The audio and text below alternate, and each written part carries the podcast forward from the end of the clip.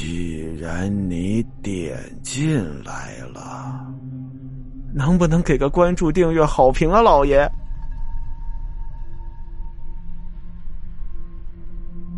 巫蛊秘术。有一个叫圆圆的苗族女孩报案，说她让她男朋友给杀了。哼，一个大活人竟然说自己被别人杀了。嗯，谁听到这个话，都会当他是个神经病。但是他不停穿梭在不同的派出所，最后这个案子转到了阿亮手上。刚见到这个圆圆的时候，阿亮差点没叫出声啊！他脸色很白，是那种毫无血色的苍白，甚至连嘴唇都跟血一样白呀！这种脸色，他就没在活人脸上见过，而且。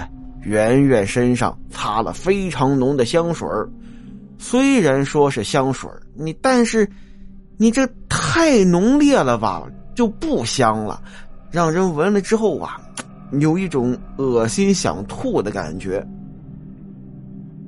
阿亮让圆圆坐下，问了几个简单的问题，要看看他到底是不是精神状态有问题。圆圆的回答呢，和正常人无异。并且强调我不是神经病。阿亮想着，哎呀，其实自己问的这些问题，之前接警的几个同事应该都问好多遍了。在短暂的谈话中，阿亮就发现啊，圆圆好像很急，好像在赶时间，经常的催促阿亮：“啊，你快点，你快点问，还有什么事你快问。”阿亮就跟他解释：“圆圆呀。”呃，他不是我跟你打官腔，对吧？呃，希望你能明白，我们警察做事呢有我们的程序，这个啊咱们急不来。而且呢，在没有了解事情的始末之前，我们这边也无法开展工作呀。这个呀，你还得多理解，并且把详细的情况你再跟我说一说。我没有时间了，我真没有时间了，你赶快派个人把李明抓回来，不然他就逃了。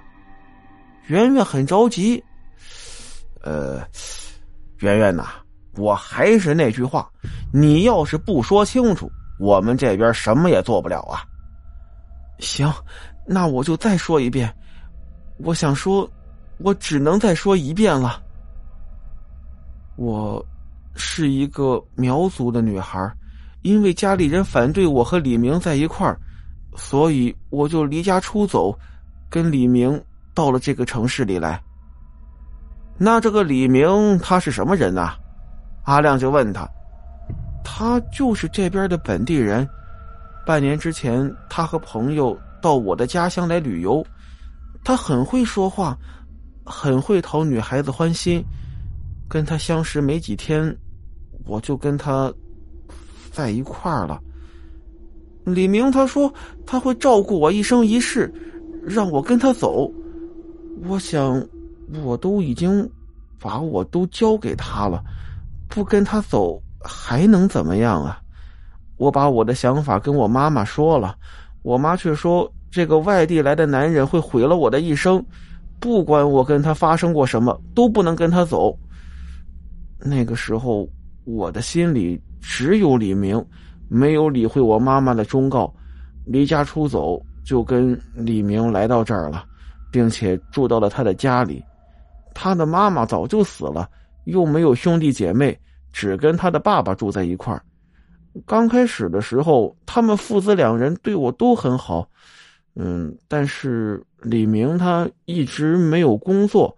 不过这没关系的，我可以出去找份工作，嗯，当个服务员或者到便利店打工，那生活总能过的嘛。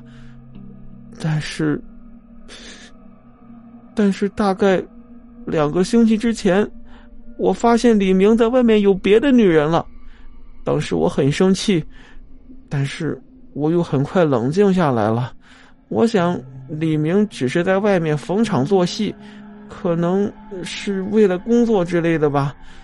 他真正喜欢的只有我一个。我这么想，是不是很傻呀？圆圆这么一问，阿亮也不知道怎么回答。对于城市人来说，他不光是傻，简直是笨的无药可救。但是对于一个淳朴的乡下人来说，他是个遇人不淑的可怜人。阿亮怜惜的就说了：“啊，其实这错也不在你，是吧？”远远露出了一丝苦笑。我虽然识字不多吧，但我知道，当两个人的感情出现问题的时候，绝对不会只是一个人的错的。他不再爱我，是因为我做的不好，没有让他继续爱我的理由。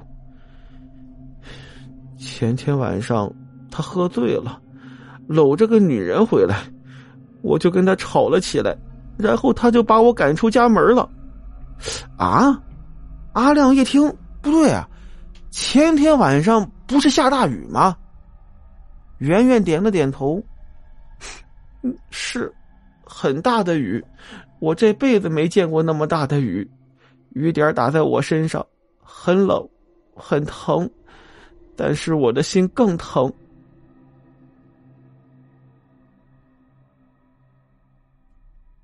好了，今天的故事到这儿，咱们下集再见。